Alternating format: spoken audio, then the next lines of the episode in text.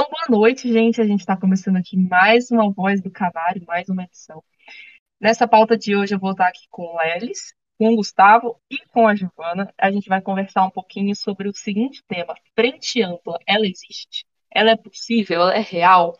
A gente vai, para falar sobre esse tema, conversar um pouquinho sobre as duas principais manifestações que a gente teve nesse mês, né? Que foram a do 7 de setembro, que foi uma manifestação pró-governo, e a de, do dia 12 de setembro, também muito polêmica, que foi contra o governo. E entre isso, vários acontecimentos. A, a tal da carta, depois a galera zoando o Bolsonaro, depois a gente vai conversar um pouquinho sobre as eleições, sobre a baixa aderência, é, um pouco das pesquisas eleitorais, né, que agora acabou de sair uma, algumas do Datafolha.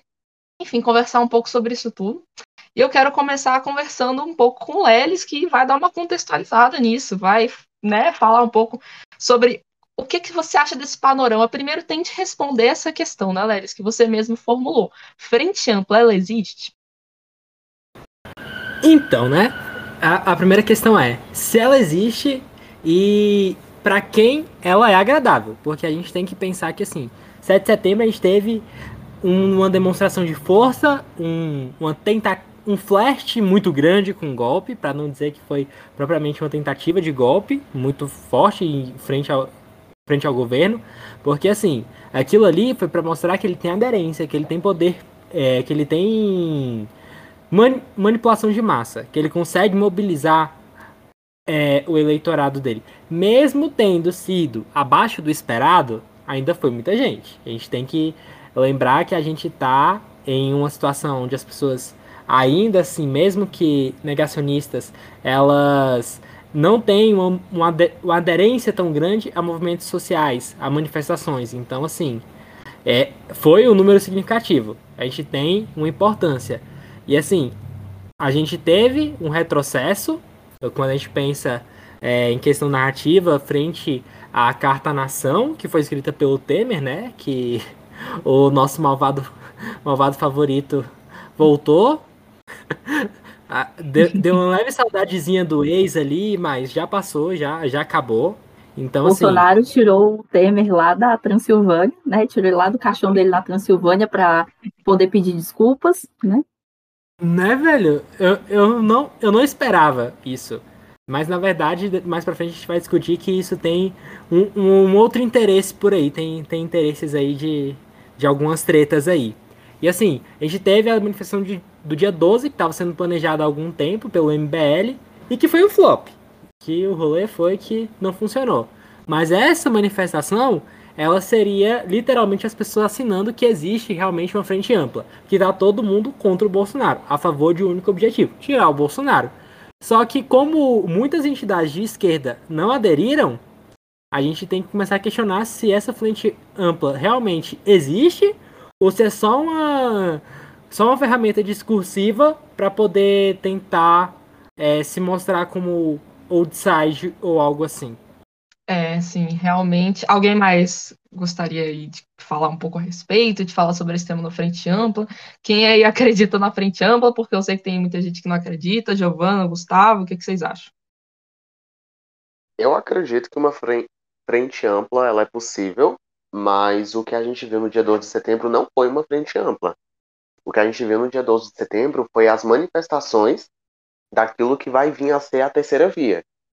Então a gente teve ali Novo, é, o MBL, a gente teve PSDB, teve o PDT, a gente teve figuras como Ciro Gomes, João Dória, Joyce, Joyce Hasselman, mas era nítido assim que todas as posições das pessoas, assim, a posição em geral, era nem Lula nem Bolsonaro. Foi o que a galera manifestou. Então, até o próprio Alexandre Frota, ele falou, é quase impossível a esquerda agregar, sendo que a gente está falando fora Lula, sabe? Então, acho que uma frente ampla é possível, mas eu não sei se esses líderes partidários estão dispostos a, de fato, abraçar essa frente ampla sem o, é, cujo único objetivo é não Bolsonaro. O que a gente viu foi uma tentativa de barrar também uma possível candidatura do Lula. Assim, então eu acho que o que aconteceu no dia 2 de setembro não foi uma tentativa de uma frente ampla. Sim, é, eu, eu acho que essa visão da, da tal da frente ampla, todo mundo. Acho que cada um tem uma visão muito particular sobre ela, né? A direita tem uma, a esquerda tem outra. Essa galera que foi no dia 12, que tem gente que chama de esquerda, tem gente que chama de direita, tem gente que chama de centro, tem outra completamente diferente, mas enfim, você, Giovana, o que, que você acha? Você acredita que você tem a mesma visão do Gustavo, que não foi uma frente ampla no dia 12, que aquilo ali foi outra coisa completamente diferente? Eu concordo com o Gustavo. Acho que aquilo ali não foi frente ampla. A gente viu muito mais assim a terceira via tentando se mostrar, né? E boa prova disso, Ciro Gomes estava lá, gente. Ele está sempre na terceira via ali. Sim. É, é, a gente viu ali muita, muitos prováveis candidatos, né? Sim, e assim, eles, numa tentativa de não se mostrarem tão terceira via assim, eles tiveram uma uma mudança discursiva, o próprio MBL teve uma mudança discursiva para deixar de ser é, uma manifestação nem Lula nem Bolsonaro se tornou somente uma manifestação fora Bolsonaro. Então, assim, é uma movimentação, uma tentativa de se mostrar mais uma frente ampla. Só que, assim, é como o Gustavo tinha falado, a questão de uma frente ampla é porque ela tem, você tem que renegar os egos de muita gente, muito egóica, como diz senhorita Lumena. Tem muita gente ali que é centrada no próprio boa, ego. então, assim, aí, pra, você, pra existir uma frente ampla, a gente tem que questionar essa questão do ego. Porque você tem que, convenhamos que a maioria desses políticos, eles são egocêntricos. Porque, pelo menos os, os políticos que eu convivo, é tipo assim, no portão da casa deles, tem sempre um adesivo de campanha deles, um rolê assim, é tipo assim, às vezes tem a cara da pessoa, Aí eu fico, caraca, velho, realmente essa galera gosta deles mesmo. É um leve tom de narcisismo, assim. É, é algo interessante de se estudar. Então, assim, quando a gente pensa em uma frente ampla, a gente tem que colocar isso de lado e pensar realmente em um projeto de Brasil, um projeto de país. Então, é um pouquinho mais complicado essa relação. É, bom, agora passando um pouco aqui para a ordem cronológica em si dos fatos, a gente tem aqui o dia 7 de setembro, né? Que foi quando. Não foi quando começou tá, dessa bagunça, mas assim, foi quando começou uma série de eventos muito interessantes aqui no Brasil nesse setembro. E, e eu acho que tem uma pessoa que acompanhou isso bem comigo, foi a Giovana, porque a gente ficou muito no WhatsApp o tempo todo, tipo, gente, vai ter golpe, não vai ter golpe. Imagino que vocês também tenham tido meio essa vibe mas eu queria que ela contasse, depois vocês falassem um pouquinho pra gente, como é que foi essa sensação, tipo, vocês chegaram a acreditar que ia ter um golpe, vocês ficaram com medo, vocês, principalmente morando aqui, né, em Brasília, é, ou no DF, ou no entorno, né, que é o caso de, de todo mundo aqui, vocês sentiam que tinha essa tensão no ar, vocês ficaram com medo, de fato, de ter um golpe? Fala aí, Giovana, porque eu sei que você, você ficou assustado. Foi bem intenso, foi bem intenso. Você passou por isso comigo, né?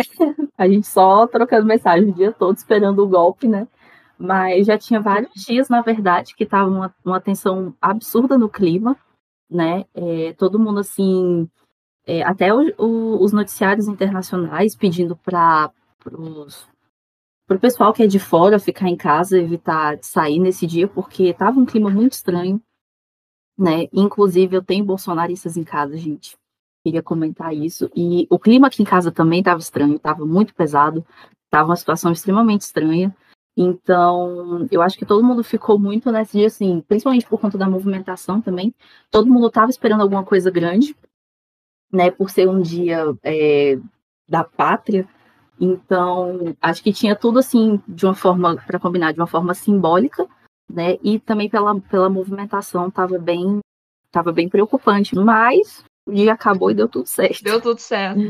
O início de um sonho e não terminou como um pesadelo. Deu tudo certo. Não, não, terminou. não terminou um sonho, né? Mas terminou em alguma coisa um pouco menos. Ainda ruim. bem que o pesadelo não se consolidou, né? Deu tudo certo pra gente.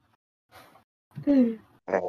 Eu tava conversando com o Lelis de que quem acompanha assim a ciência política e tal, a palavra da vez assim tá sendo semiótica, né?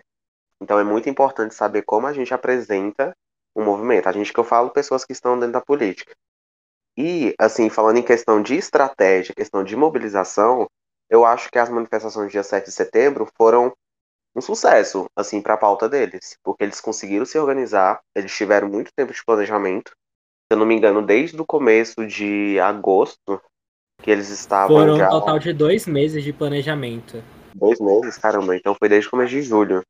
Então eles conseguiram se é, mobilizar, assim, fortemente. Eu lembro que eu passei na BR, que fica entre o Recanto das Lemas e a Samambaia, e tinham muitos ônibus de viagem para Bolsonaro, Bolsonaro. Tipo, tinha uma galera acampada já, que já passou dias, que vieram de outros estados, gente do sul, do norte.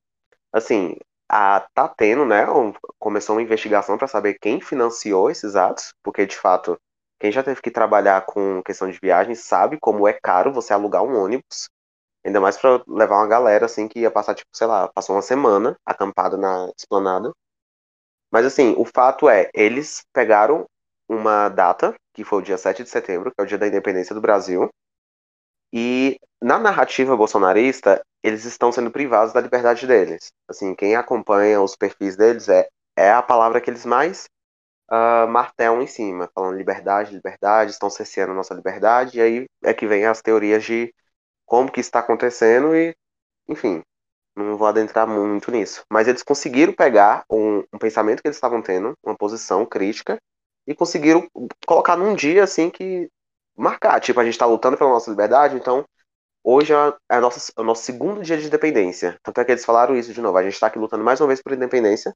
E eles conseguiram transformar um feriado que, na teoria, era para ser de todos os brasileiros em uma pauta completamente partidária.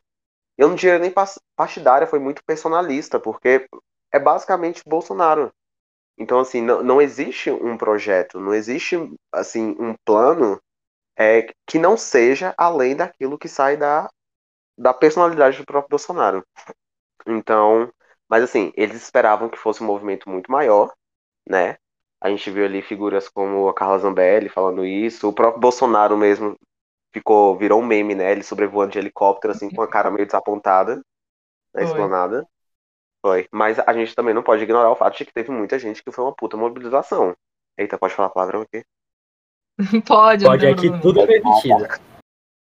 É, pois falando é. nisso, inclusive, nesse tema que você, que você abordou, de, de, do simbolismo todo disso, que é muito interessante, eu queria perguntar para vocês, em geral, porque, qual foi a falha entre a organização do movimento do dia 7 e do dia 12, porque assim, eles tiveram mais ou menos o mesmo tempo. Eu lembro quando o Renan, que é um dos líderes do MBL, começou a anunciar a manifestação. Eu acho que foi por volta de julho também, foi com, a, com bastante antecedência. E assim, apesar de, disso que você falou, Gustavo, que essa manifestação foi claramente financiada, né? Apesar de que é, tem ninguém tem a prova cabal de que foi financiado, mas todo mundo viu lá que teve o, o, infame vídeo, né, da galera distribuindo dinheiro, não sei o quê. Então, assim, que teve esse financiamento, teve. Mas apesar disso, poderia ter tido mais gente no dia 12 e não teve. Então, assim, qual vocês acham que foi a falha de organização de um movimento para outro? Assim, é só, só voltando aqui um pouquinho no que o Gustavo tinha falado sobre a questão de semiótica, você vê que o Ventralbe, o, o antigo ministro da Educação, ele continua até hoje usando uma imagem de perfil dele que é ele amordaçado, com uma mordaça vermelha. Como se... E, cara, aquilo é ridículo. E o que ele tinha falado sobre a questão da, da personificação da, da, das manifestações. Uhum. O Brasil, ele sofre de um extremo problema de messianização de, de políticos. A gente tem que concordar com isso. E você falando sobre a questão da diferença entre o dia 12 e o dia 7, foi justamente a guerra dos egos. Porque o dia 7, você tinha uma mobilização por um único objetivo. Você tinha um público específico que deveria ser alcançado. Você não tinha uma pluralidade de públicos como no dia 12. No dia 12, você tinha uma diversidade de públicos onde você deveria atingir. Você deveria atingir pessoas da esquerda, pessoas do centro, pessoas da direita não bolsonarista. E assim, e por estar nessa briga entre o pessoal da direita, não bolsonarista, falando assim: eu não vou me juntar com a galera do PT. A galera da esquerda falando assim: eu não me junto com o pessoal do MBL. A galera do centro falando assim: eu não vou para lá porque eu não quero dizer que eu tô apoiando nem o Bolsonaro nem o Lula. Eu não quero nenhum desses dois. Então, assim, a partir desse momento onde você tem essa divisão muito grande, você tem esse, esse público. Assim, na, na publicidade a gente fala que quando a gente quer alcançar todo mundo, a gente acaba não alcançando ninguém. Então, assim, é, quando você não tem um público-alvo específico, você não consegue é, alcançar realmente de uma forma efetiva aquele público. Porque você atira para todo lado e acaba não acertando ninguém. Então acho que foi muito disso. De você tentar acertar muita gente, você tentar comunicar com muita gente, e você acabou não comunicando com ninguém.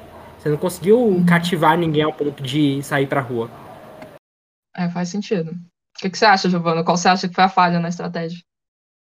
É, era o que a gente estava conversando antes de começar o, o podcast. É, a, a, esquerda não vai se unir é, com, com, o MBL, isso, isso não vai acontecer, é, justamente porque o MBL é só um monte de bolsonarista arrependido, não é nada além disso, sabe? Eles só não é, ficaram felizes com as atitudes do Bolsonaro em si, e só isso, sabe? Mas eles continuam apoiando as ideias do, do governo em geral, e eles continuam querendo um governo de direita, então a esquerda não vai se colocar na rua com pessoas que não acreditam nas pautas deles. É isso.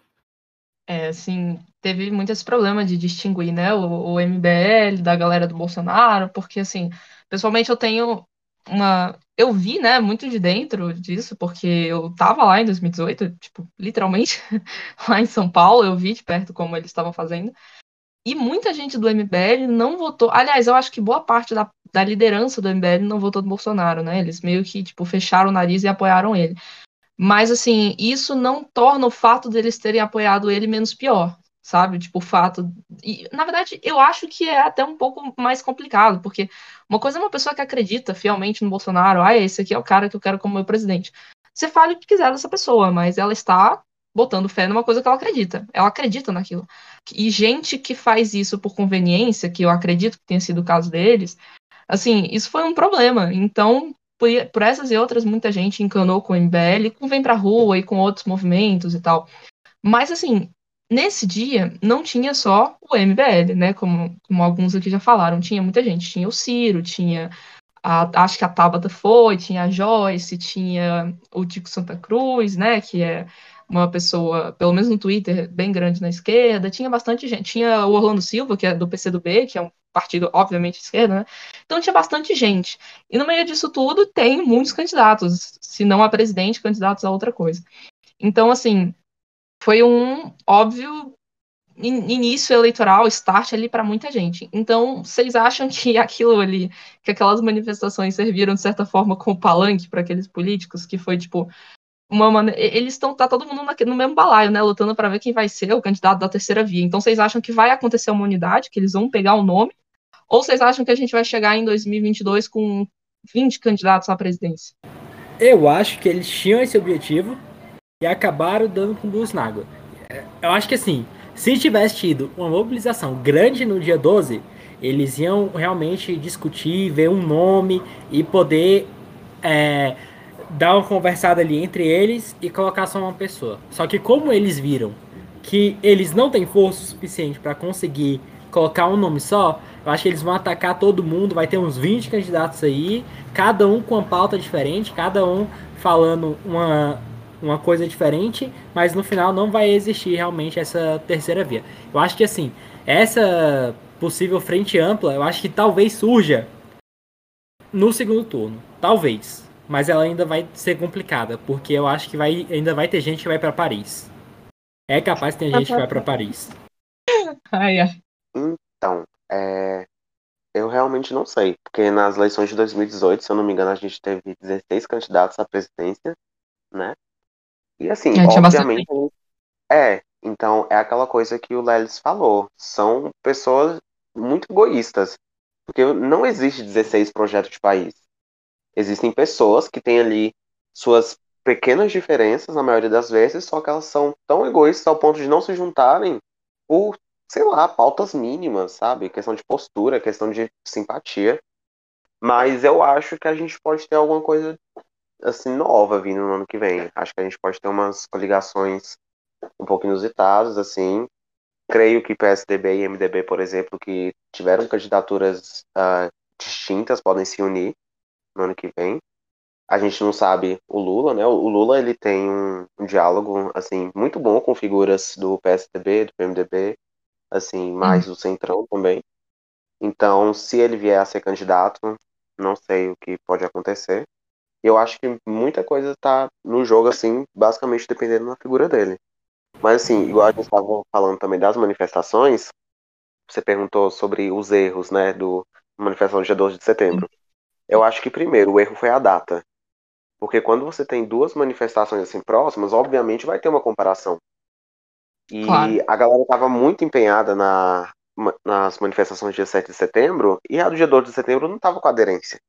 Então eles quiseram colocar a manifestação como se fossem manifestações antagônicas, e numa comparação de força, assim, ficou parecendo que o dia 7 de setembro foi muito maior. Assim, realmente foi, mas tipo, muito maior no que eu falo numa questão de adesão popular. E eu tinha lido no uhum. site do Congresso em Foco uma frase que eu achei muito legal, que é uma minoria organizada possui mais poder do que uma maioria desorganizada. E de fato, a gente sabe que a galera que é bolsonarista, eles são, entre aspas, assim, uma minoria, porque quando você compara com a população em geral, é, é um número bem menor, mas eles são uma minoria muito barulhenta e que aprenderam a seguir. Então, eles conseguem se organizar. E o que a gente viu no dia 2 de setembro foram vários partidos assim que não conseguiram mobilizar pessoas. Essa é a realidade. Então, acho que o movimento que se juntou no dia 2 de setembro, eles têm chance de crescer. O do dia 7 de setembro é aquilo ali. Eu acho que eles não crescem mais. A tendência é reduzir. Né? Eu acho que foi o ápice deles, porque foi quando Sim. você entrava uhum. no perfil da galera, assim, é, eles estavam preparados assim, para o maior dia da história da vida deles. E eu acho que daquilo ali não passa. Acho que é só regressão. E, e assim, eu acredito que a galera que está se juntando ali na terceira via, que pode vir a, enfim, fazer parte de outras vias, Lula, Bolsonaro, não sei, acho que eles têm chance de crescer. Então, acho que essa é a lição que fica, assim, acho que foi o começo, sabe, o pontapé inicial de uma tentativa de diálogo, assim, enfim, não sei, mas eu tenho essa impressão de que eles podem ter a chance de crescer. Me ocorreu muito uma comparação, isso que você falou, e que uma coisa que eu até tinha pensado no início com aquela manifestação, porque eles falaram, né, vamos todo mundo de branco. E aí ocorreu aquela comparação com as manifestações de 92, se eu não me engano, o ano, salvo engano, né? que foram as manifestações contra o Collor. E todo mundo, não, porque vai ser a mesma coisa e tal. Só que não é a mesma coisa, porque não existem pessoas que adoravam Collor, que, que aliás estava nessa manifestação do Bolsonaro, né? Pessoas que não têm muito o que fazer da vida, não cansam de passar vergonha. Mas enfim, ele estava lá e ninguém, ninguém que realmente fosse a base dele em 92.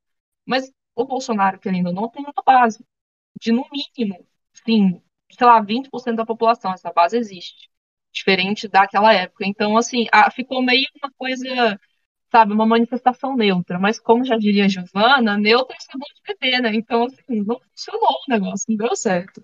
E por falar em você, Giovana, o que, que você acha dessa história da, de, desses candidatos aí, de todo mundo? Quais, são as opiniões a respeito? Deixa eu só dar uma informação aqui, jogar uma informação no ar que eu tenho de uma fonte ali de Brasília. É que um possível vice do Lula seja o Cabo da Ciolo. Numa tentativa. Não, você tá sacanagem. Não, eu tô falando real. Real, existe essa negociação. Existe essa negociação. Lex é meme, né? É não, meme. é real. É real. Nossa senhora. Não, mas sabe que eu não vi? É numa, é numa tentativa do, do Lula se, se aproximar do público mais de esquerda, porque direita, quer dizer, porque assim, a galera que que tá mais arrependida do Bolsonaro, que é mais é, direita irracional, que é mais uma que tá mais ligada à, à direita mesmo, é uma galera que fala assim: "Ah, eu não voto no me arrependi de votar no Bolsonaro, vou votar no Daciolo". Então assim, eu acho que é uma tentativa dele de, de pegar essa galera. É uma parada muito aleatória, mas é possível que exista. É, não, seria engraçado, tipo, e a gente tá vindo com muita, muita história de vice esquisito e aleatório, né? Tipo, acho que ontem ou anteontem chamaram o Datena para ser vice do Ciro, o que é o rolê mais aleatório do mundo, mas eu acabei de encontrar um rolê mais aleatório ainda. Acho que pior do que isso, só se o Lula fosse vice do Bolsonaro, sabe? Aí realmente. Mano, eu meu Deus eu acho que eu ia embora do Brasil, eu, eu desistia. Eu falava assim, gente, deu, deu pra mim, eu trocava de carreira. Eu ia. Nossa, eu, eu ia morar no mato, sem internet, sem nada, porque eu, eu me recusava a viver não, em sociedade depois dessa. Não, e pior é que eles iam ganhar, né?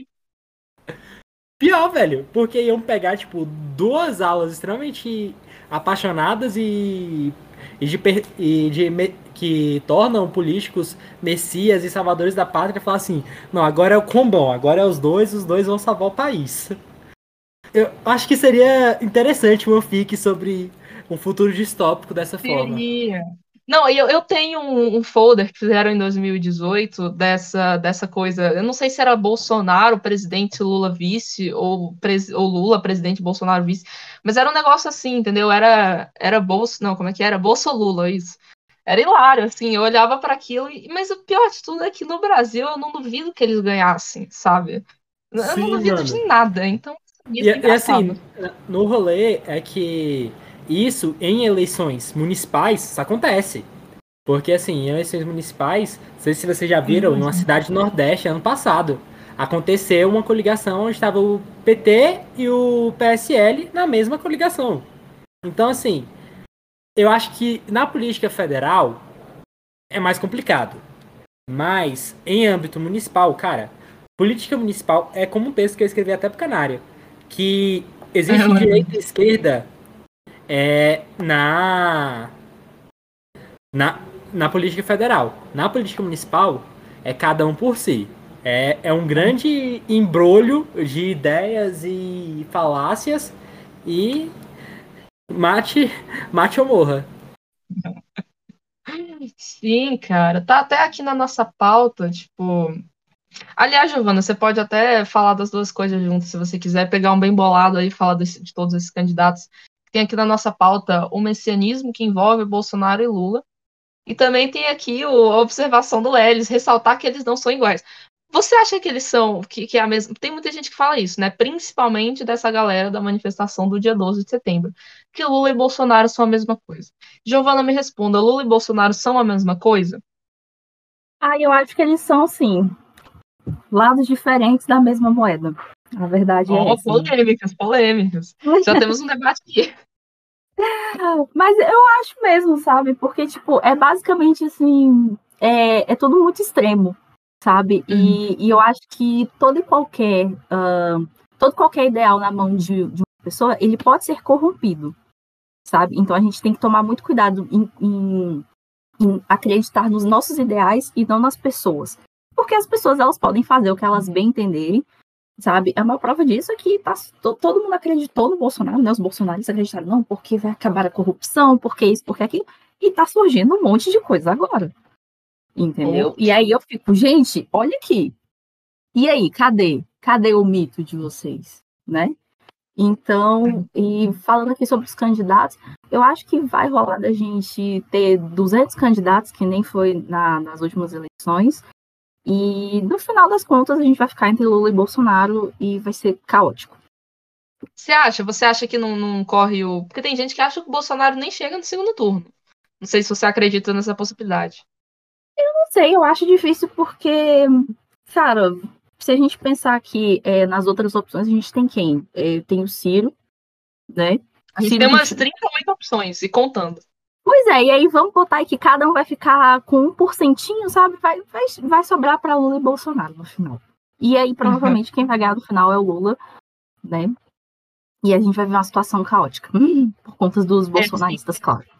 Antes de eu passar para os meninos, eu tenho uma opinião, assim, parecida com a sua. E eu brigo, eu brigo não, né? Mas minha mãe briga muito comigo por causa disso, porque minha mãe, ela realmente gosta muito do Lula, vota nele e tal. Então, eu não acho que ele seja a mesma coisa no sentido de que eu não acho que o Lula tem, não acho que o Lula é um genocida. Eu não acho que o Lula teria essa capacidade de ver pessoas morrendo, deixar isso acontecer, entendeu? Eu não acho que ele seja uma pessoa má.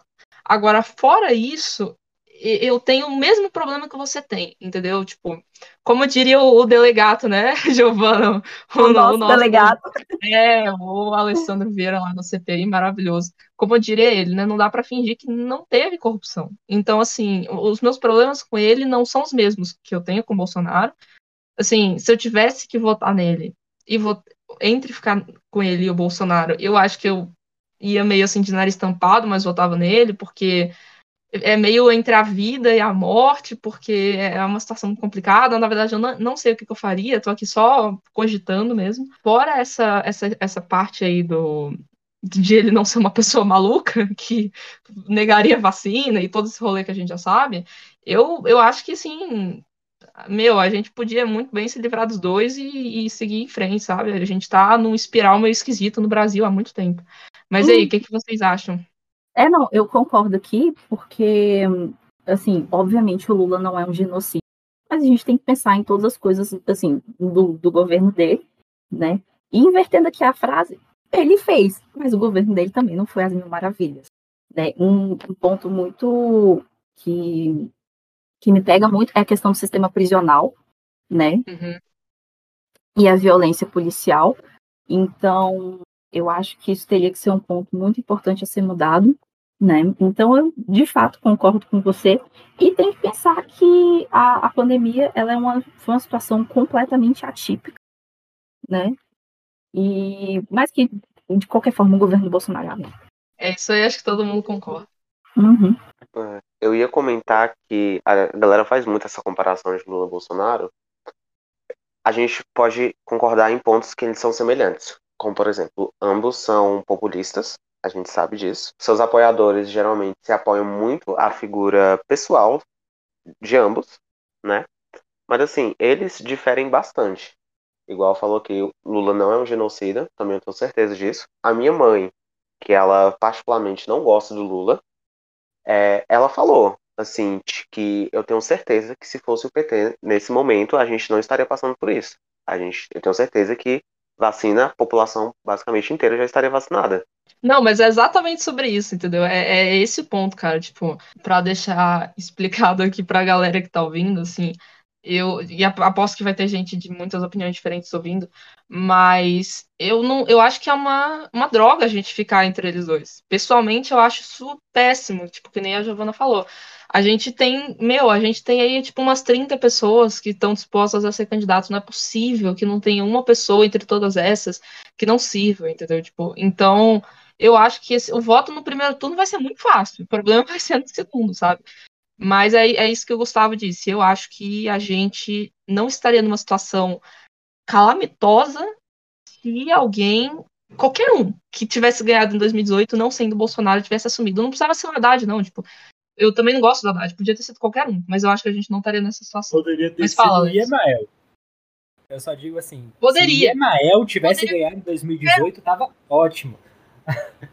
assim, tá. é, eu, eu concordo com muitas coisas que vocês falaram, mas assim, é, que ambos são populistas. É justamente por isso que eu coloquei assim, a messianização que, que acontece com os dois. É porque eu, até o que o Gustavo tinha falado agora há pouco, porque não sei se vocês percebem que o próprio Bolsonaro, na comunicação dele, é, nas fotos, na foto que ele tem na, na cama do hospital, na maca do hospital, que ele está se referindo a um quadro renascentista é, onde Jesus está deitado e Maria está ao lado. Eu não lembro qual é o nome do quadro agora. Eu, eu nem percebi isso.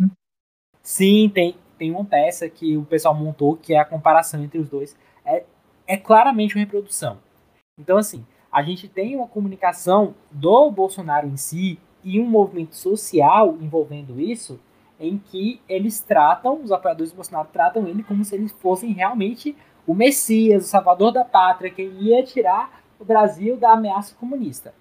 E assim, eu ressalto na pauta até que, que o Bolsonaro e o Lula não são iguais pelo fato de que, mesmo ele tendo diversos problemas, o Lula tendo diversos problemas, quando a gente enfrentou a, a epidemia da gripe, quando a, quando a gente teve a epidemia de H1N1, que foi algo que assim, a gente não sabia também como é que funcionava, a gente estava todo mundo preocupado, a gente nem tanto, porque a gente era criança nessa época, a gente não chegou a viver esse terror como a gente está vivendo hoje em dia.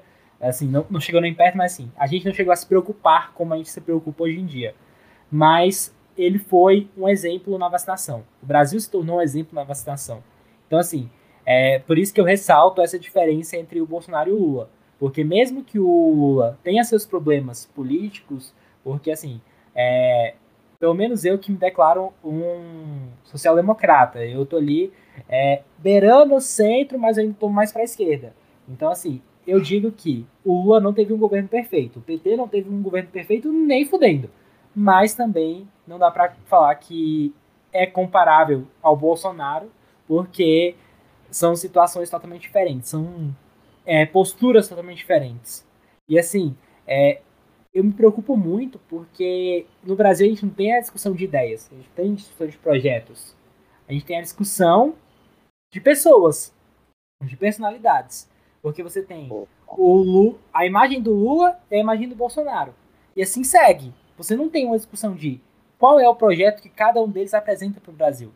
A gente tem a discussão de imagens. E isso é muito preocupante quando se trata de política, porque você não tem uma construção realmente de um debate é, minimamente palatável para pessoas que estudam e entendem que é importante ter uma discussão de projeto de Brasil, para você se construir um futuro. Sim, tudo bem, a gente teve grandes avanços no governo no governo Lula, no governo Dilma, mas não chega perto do que deveria ter sido. Então, assim, a gente tem que ter a discussão de projetos e parar de se discutir pessoas. Essa é a minha opinião. O que me chateia bastante é que na época do governo do Lula, ele tinha base para fazer isso. Se eu não me engano, o PT chegou a ter 25% do Congresso. E ele tinha uma coligação muito forte, ele tinha um apoio popular. E assim, muitas coisas deixaram de ser feitas. Igual a Giovana falou, uma grande questão também é a questão carcerária, a questão dos direitos dos povos indígenas, assim, foram pautas que o PT negligenciou. E que a gente vê as consequências hoje em dia, a gente vê lideranças do movimento negro, do movimento indígena, pessoas que relatam isso, assim, tem muitos apoiadores do Lula, mas eles sempre batem nessa tecla.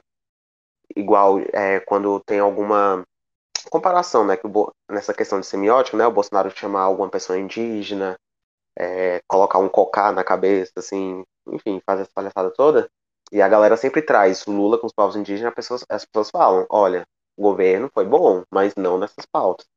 Então, assim, acho que a gente também não pode entrar nessa onda de, num desespero de tentar evitar o Bolsonaro, não falar as críticas de um candidato que tem chance de combater ele. Então, a gente pode estar construindo esse diálogo, igual a gente viu no programa da Thelma Assis, eu acho que é esse sobrenome dela, do BBB, em que a Linda Quebrada apontou o fato de que o Lula ter se encontrado com um deputado da Bahia que é extremamente transfóbico. E assim, a Linda Quebrada falou que votava nele, que ele era o presidente dela, mas ela não se esquivou de apontar isso de uma forma muito incisiva.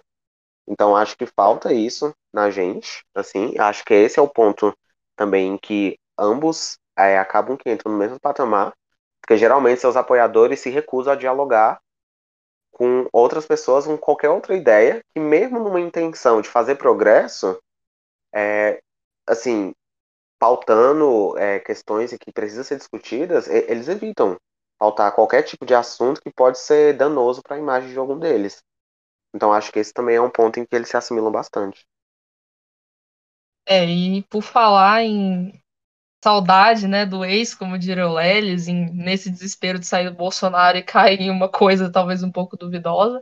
A gente tem também a volta dos que não foram, né, também conhecida como a ressurreição do Temer, que voltou assim numa virada espetacular. Tipo, eu lembro que eu tava na rua, eu tava saindo da coletiva de saúde aqui do DF com a minha mãe, e aí eu olhei no celular e eu, mãe, pelo amor de Deus, Bolsonaro chamou o Temer para resolver o um negócio lá.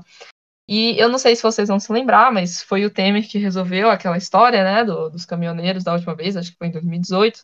Então rolou uma associação, foi por isso e tal. Mas no final das contas, o Temer sempre esteve lá atrás do Bolsonaro, tipo, como uma espécie de mentor, algo assim. E todo mundo achando que, não, agora vai, porque o Temer tá ajudando ele, não sei o quê. E, tipo, é, eu, eu acho que em relação ao Temer ou Bolsonaro, eu vou dizer a mesma coisa. Eu acho que o Temer não é uma pessoa tão escrota quanto o Bolsonaro, até porque é difícil ser tão escroto quanto o Bolsonaro. Mas ele, obviamente, tem os problemas dele. Só que aí tudo isso meio que caiu por terra no dia seguinte, quando rolou aquele vídeo do Temer zoando, da galera zoando o Bolsonaro. E aí pegou aquele clima ruim, não sei o quê. Aquele vídeo foi, foi aquilo, é, tem essa isso. Eu, é eu até queria assim, perguntar para vocês isso, né? se vocês acham que esse vídeo foi o famoso. Porque aquele vídeo foi feito pelo marqueteiro do Temer, já se sabe isso. Mas se vocês acham que aquilo foi o famoso vazamento seletivo, ou se foi sem querer, ou foi sem querer querendo, como é que foi? Eu tenho quase certeza que foi aquele vazamento seletivo. É porque, assim, ao mesmo tempo que eles querem retomar os holofotes, eles não querem perder a base deles de, de pessoas mais moderadas, do centro, pessoas que não compactuam com o Bolsonaro em tudo que ele está fazendo. Porque, assim, se vocês observarem, após o suposto vazamento da, da Carta Nação, e. É Carta pela Nação, alguma coisa assim. É, da carta que foi escrita pelo Temer. Após isso, você teve uma, uma crescente na bolsa, você teve uma desvalorização do dólar frente ao real. Então, assim, você teve toda um, uma mobilização mercadológica que demonstra que o Temer ainda é o presidente da elite. Ele ainda é uma pessoa querida, benquista, bem frente à elite. Ainda é aquela pessoa moderada, aquela pessoa que consegue dialogar com o mercado e não é tão é, ruim quanto o Bolsonaro. E assim, é, eu tava escutando o Foro de Teresina ontem e eles estavam falando sobre o MDB tá acenando para uma tentativa de aproximação do governo, para eles tentarem. Porque assim, quando você tá de um lado do governo e a oposição quer te trazer para o lado deles, o seu apoio fica mais caro. Então, assim, eles estão meio que se aproximando do governo agora, para que ano que vem, quando alguém do outro lado for chamar eles, porque eles têm um poder, de certa forma, com o eleitorado da elite, eles serem mais caros na hora de conquistar esse voto, na hora de conquistar esse apoio. Então, assim, eu acho que eles, ao mesmo tempo que eles estão se aproximando do Bolsonaro, estão se aproximando do governo, eles estão tentando não associar a imagem deles à visão genocida. Eles estão se aproximando por trás dos panos e na frente acenando contra. Então, acho que é meio que assim, uma, uma via de mão dupla, eles estão tentando jogar nos dois lados para poder tanto valorizar o passe na próxima eleição quanto para se manterem bem durante esse período de fim de mandato. É, é só um, um, comentário antes do, da Giovanna e do Gustavo falarem. Isso que você falou da história da elite, né? De fato, o lugar já parecia muito aquele lugar, aquele ambiente já parecia ser aqueles cenário de filme, né? Aquele ambiente. O André Marinho, se eu não me engano, é o nome do menino que estava fazendo a comédia, que aliás é, é bem engraçado, eu gosto de, de, assistir. Uma das poucas pessoas relevantes que tem na Jovem Pan ainda. E o pai dele, que eu não vou me lembrar o nome agora, mas que é vice do Flávio Bolsonaro, mas que ao mesmo tempo não gosta do Flávio Bolsonaro, teve uma treta e tal. Sim, e foi, e foi um dos marqueteiros do Bolsonaro, Isso, tanto que ele já disse em alguns episódios, não me lembro se foi no Flow ou se foi no Planeta Podcast, ele falou que a campanha do Bolsonaro se iniciou dentro da casa dele, no quintal da casa dele, então assim, eles têm uma proximidade tinham, né, no caso, uma proximidade bem, bem grande com a família Bolsonaro. Mas é aquela é uma, uma, família também tradicional de São Paulo, né? E tinha uma outra pessoa lá na mesa que, que me chamaram a atenção. Obviamente eu não vou falar o nome, porque é uma pessoa que não, não tem nada a ver com, com os rolês bizarros do Temer. Eu acredito que ele estava ali provavelmente por proximidade daquela galera, daquela galera outra que estava na mesa, mas era um cara também assim muito rico, muito rico, desses grandes nomes assim de São Paulo. Então, só por isso dá pra gente dizer que essa coisa que você falou da proximidade dele com a elite é tipo é, era um retrato, teve muita gente que chamou atenção, né, que aquela mesa parecia muito a galera do ministério dele, que tipo só tinha cara, todo mundo branco e tal, todo mundo muito rico. Então, a, aquele aquele jantar ali tava a cara do Temer, não podia ser mais a cara dele do que aquilo. Mas, enfim, Giovana e Gustavo, o que, que vocês acham ali do, do, vazamento seletivo ou não? Daquela do, do Temer ressurgir do nada? O que, que vocês acham disso? Acho que foi proposital, né? Aquele encontro mesmo, tenho para mim que foi exatamente para deliberar sobre o que tinha acontecido nos dias anteriores. E parece ser tipo um, uma reunião estrategista, né? Se a gente for ver assim, são pessoas que são de diversos setores da sociedade a maioria com poder aquisitivo muito bom, a maioria não, diria todos, né? E assim, a, o Temer, ele não voltou pro jogo, ele sempre esteve, a diferença é que agora a gente viu. Então, igual o Lelis falou, ele ainda continua sendo o, assim, o presidente de facto da, da elite empresarial. A gente também não pode esquecer que o Temer é um cara que, apesar dos pesares, é inteligentíssimo. Ele vem de direito, então ele é um dos constitucionalistas mais respeitados, assim, na teoria do direito. Também foi presidente da Câmara dos Deputados, foi vice-presidente do governo Dilma. Então, ele é uma pessoa que sabe ter um diálogo. Ele é um ótimo interlocutor nos bastidores. Então, quando ele elaborou aquela carta à nação, que foi assinada pelo Bolsonaro, mas todo mundo sabe que foi dele, inclusive pelo próprio teor da carta, pelas palavras escolhidas, a gente sabe que o Bolsonaro não tem capacidade uhum. cognitiva uhum. de fazer aquilo. É, né? disseram né? que só faltou uma mesóclise ali para ficar assinado que é, foi o Temer. Exatamente, é, ainda com direito a elogio ao Alexandre de Moraes, elogiando ele enquanto jurista e professor, o que irritou bastante é, a base do Bolsonaro. Inclusive, eu queria falar nisso, né, da, da consequência negativa para o próprio movimento bolsonarista, que foi essa recuada do Bolsonaro depois do, do movimento, né? Eu lembro que foi compartilhado uns vídeos em que não sei de onde surgiu, mas de que caminhoneiros tinham certeza de que tinha sido decretado estado de sítio no Brasil.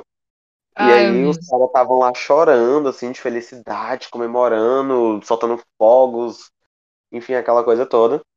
E a gente não falou nisso, assim, mas eu queria saber se tinha espaço de a gente, de a gente falar desse não. Claro, vamos, vamos falar sim, aproveitar falar de tudo. Inclusive, teve aquela, aquela figura interessante, né, do Zé do Trovão lá, que surgiu também, outra pessoa que surgiu do nada. Bolsonaro aí promovendo um monte de subcelebridade, que tava lá animadíssimo tal, a voz dos caminhoneiros, não sei o quê. E aí daqui a pouco já estavam naquele negócio completamente broxante, tipo, ele, não, gente, eu vou me entregar, sei lá, eu tô com medo, eu vou ser preso, não sei o quê. A galera nos grupos de Telegram começou a falar, não, porque o Bolsonaro é um frouxo, agora é Zé do Trovão 2022, enfim, bolsonaristas sendo bolsonaristas. Mas sim, pode, vamos falar disso também, pode falar. Ele tava no México, né? Tava no México, na. É uma... Eu esqueci o nome da cidade, mas era uma cidade até praiana, inclusive, tava pegando um sol. Pois é. E aí, o que aconteceu também foi que uma grande parte do movimento ficou muito desapontada com o Bolsonaro. Porque quando chegou no final do dia, 17 de setembro, o próprio Zé Trovão e assim outras lideranças estavam naquela adrenalina, assim, porque querendo ou não é um movimento grande, em que deixaram eles uma sensação de empoderamento muito grande, e eles queriam, porque queriam invadir a esplanada dos ministérios, né? A gente sabe que eles queriam chegar até o prédio da STF. E aí, na hora em que eles estavam ali, naquele ápice, assim, precisando de impulso, aparece Bolsonaro pedindo para eles recuarem. E aí, a galera ficou super desapontada, né? Falando, e realmente, assim, vendo de fora, tipo, como é que uma pessoa fica instigando o seu público, os seus apoiadores a fazerem alguma coisa com uma ameaça à, à liberdade deles, a ameaça comunista, a ditadura da toga. E aí, quando a galera decide fazer aquilo que ele mesmo estava instigando, ele desestabiliza a galera. Então foi um choque ali para a base. Assim, a gente viu é, Bia Kisses, Carlos Zambelli, todo mundo tentando fazer um gerenciamento de crises, porque a galera ficou desapontada. Eles sentiram que o movimento. E aí que eu falo também, é, uma das falhas do movimento foi que eles saíram se sentindo menos relevantes do que quando eles começaram esse movimento. Assim, eles sentiram que não teve, não surtiu o mesmo efeito que eles esperavam que surtisse. É, totalmente. Assim, antes de eu, de eu passar para Giovana, né? Se tem uma coisa que o Bolsonaro nunca foi, é uma pessoa leal. Ele nunca foi, tipo. Então, assim, a gente vê, sei lá, por exemplo, falar de uma pessoa que também é, coordena esses movimentos estrategicamente, né, que todo mundo fala muito, que é o Zé Dirceu, do PT.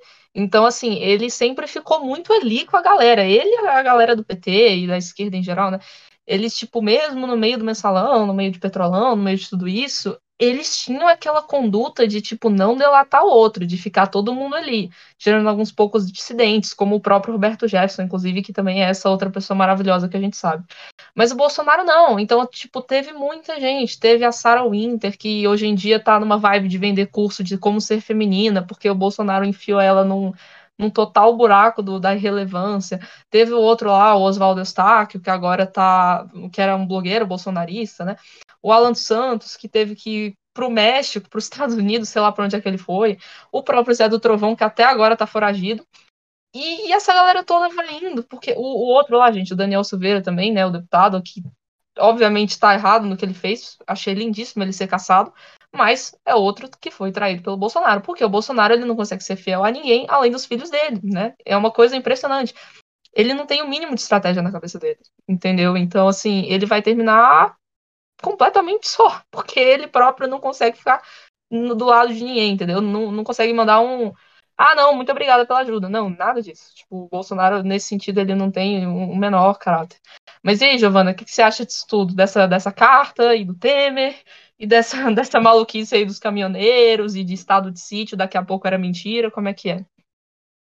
Nossa, gente, muitos assuntos. Eu até fiquei meio perdida, eu tava tentando organizar aqui meus pensamentos do que eu ia falar. Mas vamos lá. Muita coisa. Mas estava super interessante. É, então, sobre a volta do Temer, eu achei chique. achei muito chique. E achei mais chique ainda depois vazarem o vídeo, porque literalmente o Bolsonaro é uma chacota agora, né? A verdade é essa. Principalmente por conta do, do 7 de setembro. Tava todo mundo ali no clima, pronto pro golpe, e era a oportunidade dele de ter dado um golpe, né? E ele não deu, sabe? Eu já tava isso. com a minha roupa do pau de arara. Eu, eu também. Nossa, eu já tava aqui preparando aqui a carta de despedida, porque com certeza eu ia ser levado, entendeu? Na primeira semana eles iam fuçar meu Twitter e descobrir que eu sou de esquerda, eu ia, eu ia Ainda morrer. Mais no episódio que a gente lançou no dia 6. No dia 6 a gente, a gente lança uma coisa totalmente desaforada. Aí no dia 7 tem uma ameaça de golpe já marcada. A gente é muito corajoso do canário. Só digo isso. Foi o nosso podcast do dia do sexo. Pois é, ouça um podcast do dia do sexo, que tá maravilhoso. Então, cara, foi um negócio muito intenso. Era a oportunidade dele de estar no Realmente, ah, não, não vou não. Não quero mais. Entendeu? Típico doido. Sabe? E é o que eu concordo muito com o que a Laís falou sobre a questão do Bolsonaro não ser leal e esse ser o maior problema dele. Sabe? Ele não é leal ao, aos as pessoas que apoiam ele, que botam a cara por ele, né? Além dos filhos dele. É isso. Isso prejudica, né? Quando você não sente uma lealdade recíproca, é, você não fica, a verdade é essa. E torcendo pro Temer voltar mesmo, vou votar mesmo. tá em Temer 2022, né, Giovana? É isso aí, né? Pô, mas é, não, é isso, assim, essa história do, do, do, Temer foi o ápice, né? Tipo, o Brasil consegue se superar a cada dia mais. Mas tem uma coisa que a gente não pode negar, é que essa carta, ela teve um efeito muito de panos quentes, né?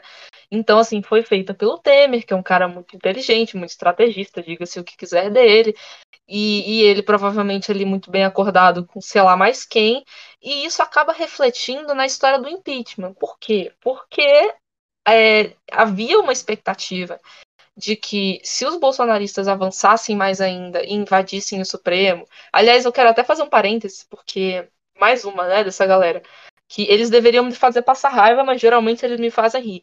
Porque eles achavam, eles juravam que o Alexandre de Moraes estava dentro do Supremo. Não, vamos invadir o Supremo e pegar o Alexandre de Moraes. E eles, em momento nenhum, pararam para pensar que é óbvio que os ministros do STF não iam estar lá dentro. O Alexandre de Moraes, aliás, não estava nem aqui, estava dentro da casa dele, que tem, tipo, uns cinco PFs lá guardando o negócio, porque eles sabem que, o, que a perseguição contra o cara é grande. Então, mas eles não, a gente vai entrar, vai pegar todos os ministros supremos e colocar num paredão, não sei o que, enfim. Não, ela, era, era, um feriado. Era um feriado. Era um feriado. Era um feriado. E eu vou falar mais ainda. Mal vão na. Assim, eles atualmente não estão indo tanto em dias úteis, quem dirá em feriado.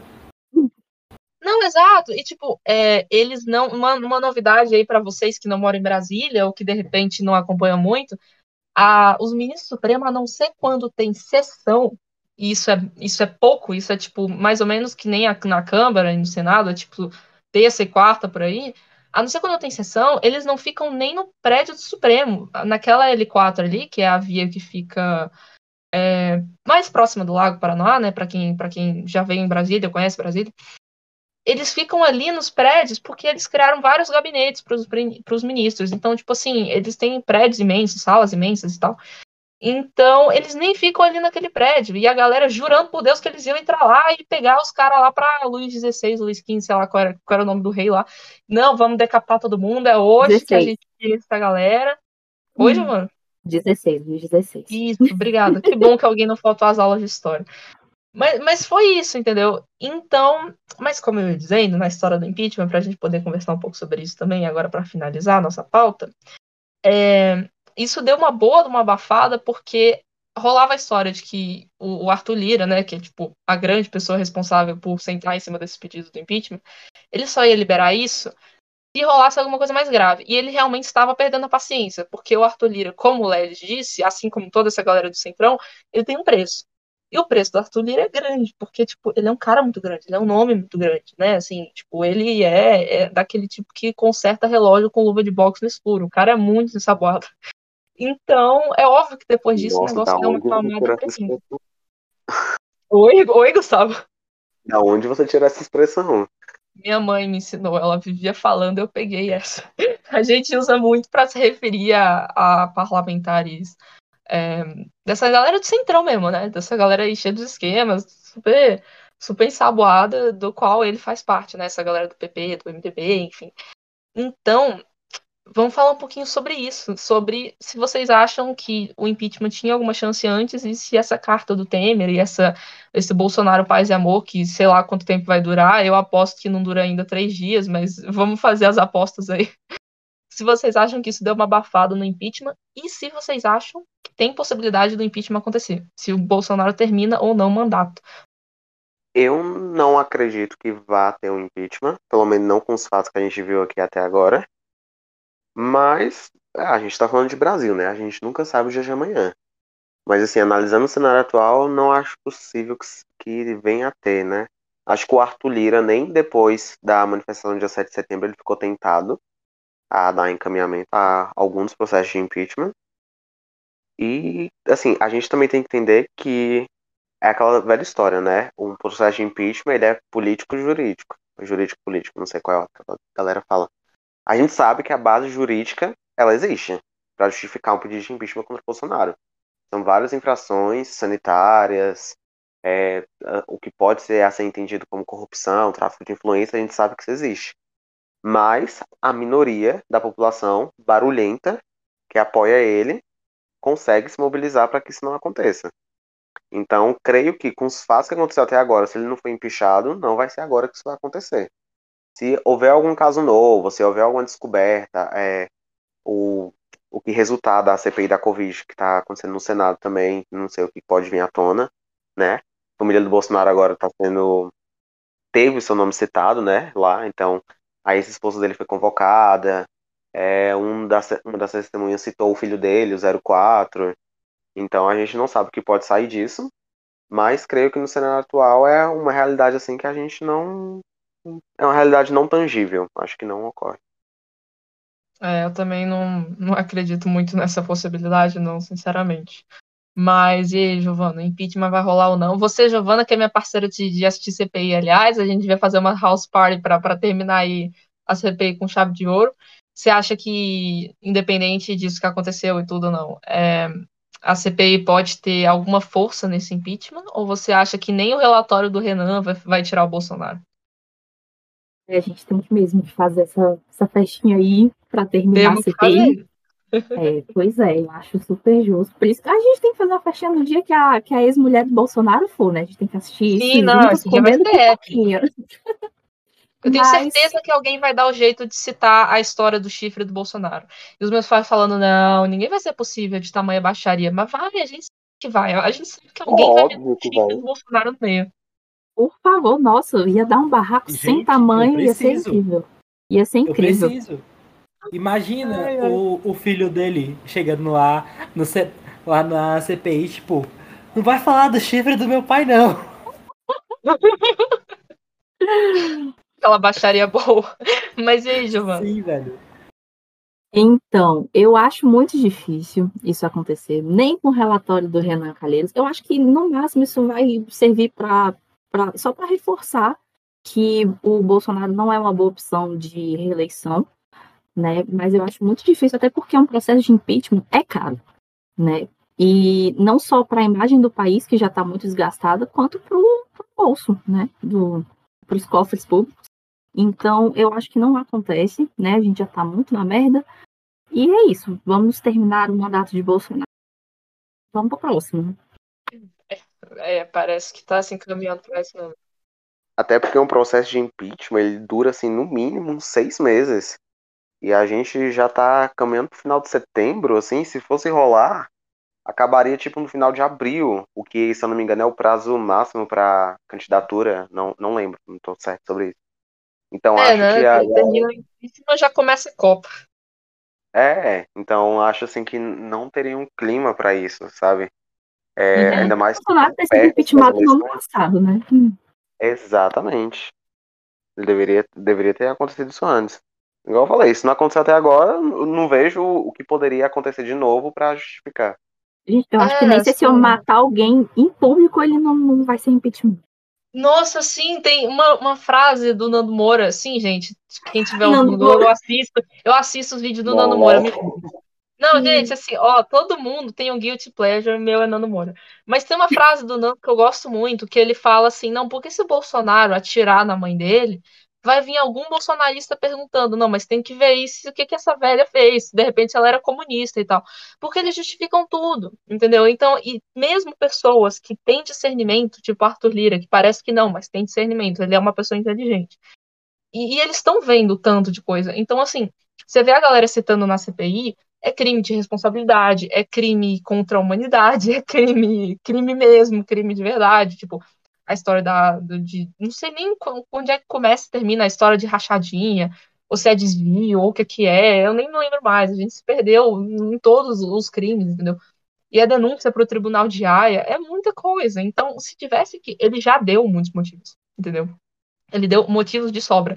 Se a gente for comparar ele, se, a gente deixou ele como presidente, a gente tem a obrigação moral de devolver a presidência para Dilma e para o Collor, porque meio que não é nada comparado com o que o Bolsonaro está fazendo, entendeu? nada. Então, assim, é, é- é muita coisa. É, é aquela coisa, né? É, eu perdoo o genocídio, mas I draw the line at pedaladas fiscais. Né? nesse nível. Então, gente, desculpa ser estraga prazeres, mas segundo as informações que eu recebi pelo, pelos podcasts que eu estava escutando esse final de semana sobre essa questão política, é muito pouco provável que a mulher do Bolson... ex-mulher do Bolsonaro seja realmente convocada para depor, porque eles estão na última semana de CPI e eles provavelmente vão focar em uma, uma fornecedora de medicamentos lá que teve um rolo aí. Eu não lembro qual é o nome da, da empresa, Ah, mas Prevent Sênior. Prevent Sênior. é, essa daí mesmo. Então, assim, é provável que eles foquem em chamar algum representante é, da Prevent Senior do que a ex-mulher do Bolsonaro. Porque só seria mais uma forma de descredibilizar o Bolsonaro e coisa já, já aconteceu. E assim, é, o relatório que alguns juristas que o Renan Calheiros tinha chamado para poder fazer a apuração de quais seriam os crimes que poderiam é, enquadrar o Bolsonaro, ele já está pronto, está com sete crimes e, e o crime de, de omissão, de socorro, se eu não me engano, é, vai ser encaminhado para o Tribunal de Haia, porque eles vão fazer esse relatório e vão encaminhar também para o Tribunal de Haia por conta de crime, crime contra a humanidade, que é a questão do genocídio. É, mas assim, sobre a então, velho, é zoado. Mas o rolê da, do impeachment, eu acho que não vai acontecer. Porque assim, não sei se vocês viram o discurso do Arthur Lira no dia 8, antes da carta. Ele teve, assim, ele tava assim, sa- sabe quando você é pego com saia justa? Assim, quando você, tipo, tá saindo do banheiro, acabou de tomar banho, tá saindo de toalha e tem uma visita na sala? Então, é praticamente isso que aconteceu com o Arthur Lira. Ele tava tipo assim, ele não podia falar algo a mais dizem, de repúdio ao Bolsonaro, como uma forma que assim, caraca, você tá fazendo merda, mas ele também não podia simplesmente aceitar o que o Bolsonaro tava fazendo. Então assim, ele teve um discurso muito cronometrado, muito decorado. Ah, eu, eu vi isso no Patata de Pantufa. Foi, foi o Patata de Pantufa, eu lembrei onde foi que eu escutei isso. É, o pessoal falando sobre o discurso dele, que foi muito. Foi uma coisa muito ensaiada. Foi uma coisa que estava escrita ali, que ele tinha pensado antes. Então, assim, ele deixou de ter aquele tom antes que estava tendo de. Ah, tá o sinal, sinal amarelo, ou, ou o botão amarelo, se eu não me engano. que era assim, que já estava algo preocupante. Ele parou com isso porque ele estava sentindo que o Bolsonaro sentia uma pressão popular e que agora, através dessa carta do Temer, ele descobriu que o Bolsonaro, ao mesmo tempo que ele tem uma pressão popular, ele ainda consegue movimentar muito o mercado. Então, assim, não vai ter um pedido de impeachment sendo aprovado. E se for, vai ser algo que vai demorar muito para acontecer ainda. E eu acho que é, isso não é de interesse de ninguém ele, eleitoralmente. Assim, é, seria de interesse só para a terceira via. Uma terceira via que não consegue se organizar. Porque para o PT não é interessante que o Bolsonaro seja impeachmentado. Mesmo que o PT tenha assinado todos os manifestos que tiveram, tenha participado de todas as manifestações contra fora Bolsonaro e tudo mais, que tem desde, desde sempre, não é interessante para eles que, que o impeachment aconteça. Porque como a gente falou, é, você tem essas duas figuras de Messias. Então, para fugir de um, você tem que acabar se, se juntando a outro. Então, assim, só seria interessante um impeachment para a terceira via, eleitoralmente falando, né? Porque a gente tem que tirar o que é humanidade do que é, tipo, vivência, o que a gente, o que a gente pensa e o que é uma lógica eleitoreira. Porque, assim, quando você pensa em questão de eleição, o Lula e o Bolsonaro estarem competindo entre si, isso é muito bom um para o outro. Porque um dá força para o outro. Mas em questão da terceira via, se o Lula e o Bolsonaro continuarem no páreo, a terceira via pode, pode dar adeus pode fingir que nada está acontecendo porque eles não vão ter chances. Isso já é pedra cantada. Só se acontecer alguma coisa muito inédita, que aí, eu acho que até se o Bolsonaro levar outra facada, acho que seria mais complicado ainda, mas a terceira via não ganharia força. Levar outra facada. Pelo amor de Deus. É, eu, eu concordo completamente com você aqui, já, já pra gente terminar, assim, eu acho que o como o Gustavo mesmo falou, né? O impeachment agora, inclusive economicamente, porque um país ele fica muito mexido enquanto tá tendo impeachment e a gente já tá na pandemia, já tá uma situação um pouco, um pouco né? Muito complicada. Então, assim, eu acho que o impeachment agora ia terminar, como eu falei, tipo, bem ali a, a porta da Copa do Mundo, ia servir simplesmente para o Mourão conseguir fazer uma bela aparição como presidente.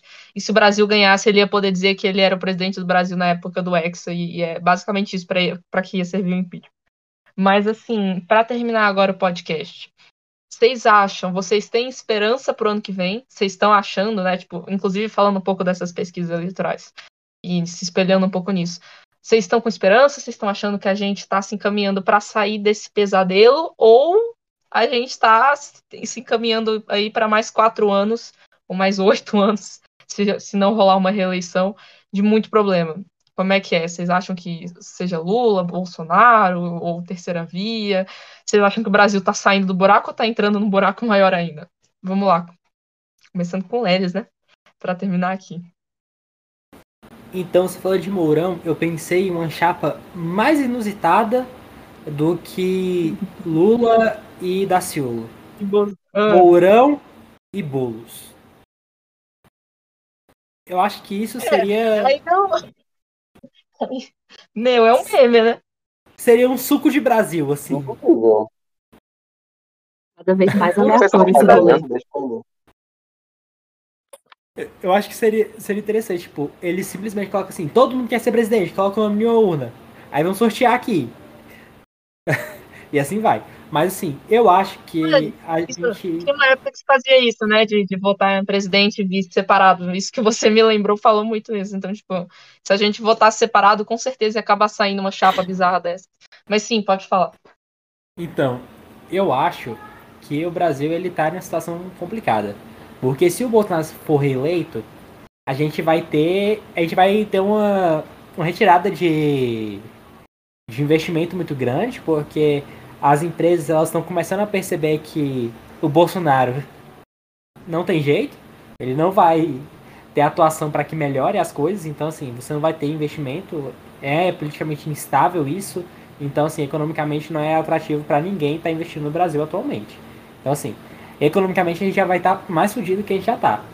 Mas, ao mesmo tempo, a gente tem um questionamento de um governo de esquerda, de um governo do PT, que já tem um histórico não tão bom assim. Então, acho que a gente tá muito numa corda bamba e vai depender muito do branding que vai ser tomado. É, da, da, forma como vai, ser, como vai ser adotada a posição do novo eleito. Porque assim, vai ser uma situação muito delicada. Porque ele vai ter que pisar muito em ovos para poder conseguir reestruturar o Brasil. E eu não sei se a gente vai ter uma capacidade de se recuperar tão rápido assim. Acho que pro ano que vem a gente não vai ter uma retomada tão grande assim. Claro que vai ter retomada por conta do fim do Covid, assim, teoricamente, né? Por conta do avanço da vacinação, a gente vai ter a reabertura, a gente vai ter a volta de grandes eventos, que já tem Rock in Rio marcado, já tem Lula marcado, então a gente, o planejamento em algumas cidades é que o carnaval aconteça, mesmo que seja ali para maio, que o carnaval aconteça ainda, então assim, existe um planejamento que ainda aconteça. Então a gente vai ter uma retomada econômica interessante. Mas a gente não sabe até onde ela vai conseguir ir por conta dessa instabilidade política. É. E aí, Gustavo, o que, que você acha? O que, que espera aí a gente pro ano que vem, para depois das eleições? Olha, eu não sei, assim. Ah, ninguém sabe, né? Mas é realmente um cenário bem difícil de imaginar. Porque igual o mesmo tava falando de candidaturas de vices improváveis, né? Eu lembro que em 2014 tava a Marina e o Eduardo Jorge disputando, e em determinado momento, em um debate, o Eduardo Jorge falou que ao botar nossas dívidas, a nossa economia sair magrinha, parecida com a senhora. Isso foi um momento bem cota, né? E em 2018 ele foi o vice dela. Então, Exato. A gente não, não pode esperar muito. Mas eu acredito que a gente pode ter sim umas coligações bem inusitadas, né? Uma figura que foi bem atacada esses tempos, que é o, o Alexandre de Moraes, a gente também tem que lembrar que ele é muito ligado ao PSDB e ele também faz parte daquela, daquele grupo do Temer, né? Ele, ele é muito intrínseco com a sim, elite. Sim. Então ele vai ter uma influência muito grande assim no, no cenário eleitoral. Até que ponto eu não faço ideia porque também né, a gente tem ali é, duas figuras antagônicas que fazem parte, né? A gente tem ali Paulo Guedes e ele que estão em lados distintos, mas eles fazem parte do mesmo círculo. Mas assim, o que a gente pode ter certeza é que vai ter bastante confusão. A gente está polarizado agora, ano que vem vai ser bem pior e não creio que vai melhorar depois das eleições. É, o Ledes comentou de que. Oi? Ah, tá. O Ledes comentou de que é, a candidatura do, do Lula é ótima para o Bolsonaro e a candidatura do Bolsonaro é ótima para o Lula. E acho que também não vai ter um espaço para a terceira via, pelo menos não com tanta relevância, vai ficar ali nos seus 10%, igual foi com o senhor Ciro Gomes em 2018. e é isso, a gente vai ter, a gente sempre tem, né, assim, a disputa do menos rejeitado. Né? E ano que vem a gente vai ter uns candidatos muito bons para ser rejeitado. Oh, Reje... Pra quem vai ganhar a gente não sabe, né? Mas campeão de rejeição já tem uns 30. É. E aí, Giovana? Seus comentários finais aí, o que, que você acha? Eu não sei o que esperar do ano que vem. A verdade é essa. Eu tô aqui muito aflita e muito ansiosa, porque eu quero muito ver o que, que vai rolar. Mas concordo em partes com o Lelis, né, sobre a questão da gente não conseguir se recuperar muito rápido e sobre a questão também do, do PT, né? Se, a gente sabe que não foi lá o melhor governo, mas infelizmente é a opção que a gente vai ter frente a Bolsonaro. É, a não ser que a gente tenha uma terceira via muito boa, muito forte, muito consistente, né? Então, acho que é isso. Tem que ver para crer agora.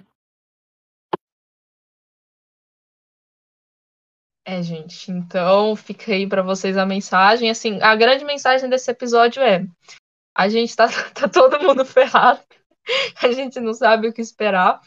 E isso me lembra muito aquela. Aliás, vendo aqui a foto do, de, do perfil do Gustavo, me lembra muito um episódio que acho que tinha. Episódio não, né? No caso, um gibi que tinha o Cascão e mais um outro personagem.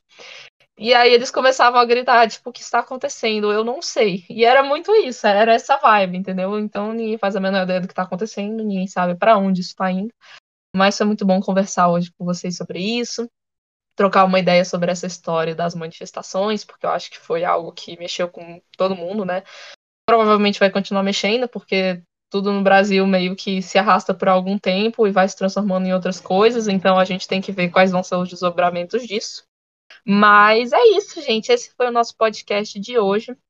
Espero que vocês tenham gostado. Logo mais teremos outros podcasts, então acompanhe a gente. A gente está na nossa terceira temporada da Voz do Canário, então estamos com novidades aí até o final do ano. E gostaria de agradecer ao Lelis, ao Gustavo e à Giovana pela paciência de estar aqui no domingo à noite gravando esse podcast. Obrigada, gente. E despedir de vocês. Não esqueçam de dar uma olhada no portal do Canário, né, no nosso site, nas nossas redes sociais, no Instagram, no Twitter. E até a próxima, né, gente? Então dá tchau aí para todo mundo. Tchau, galera. E se segura, não manda mensagem pro ex. Só o Bolsonaro pode fazer isso. Tchau, galera. Não vamos perder a esperança numa chapa Bolso Lula. Quem sabe vem aí. Logo mais. Vem aí. Tchau, gente. Bebam água e lembrem-se. Curto o. Cortou, Giovanni. Cortou o quê? A sua fala final aí. Fala de novo. Ah, tá. Então, gente, tchau, bebam água e lembrem-se que o fantasma do comunismo é uma. Cortou de novo, estão querendo censurar. É novo, censura Giovana. do Bolsonaro. É, Meu é o fantasma do comunismo. Exatamente. Ah, gente, beijo, tchau. Tchau, gente. Ela Até a próxima. Muito obrigada por ficarem aqui com a gente. Tchau, galera. Gostou do episódio? Então não esquece de seguir a gente nos principais canais de podcast e nas redes sociais, além de ficar de olho no nosso portal para não perder as principais notícias sobre Brasília e a UNB. E também não deixe de comentar e nos mandar as suas sugestões para os próximos podcasts. Até o próximo episódio, canários!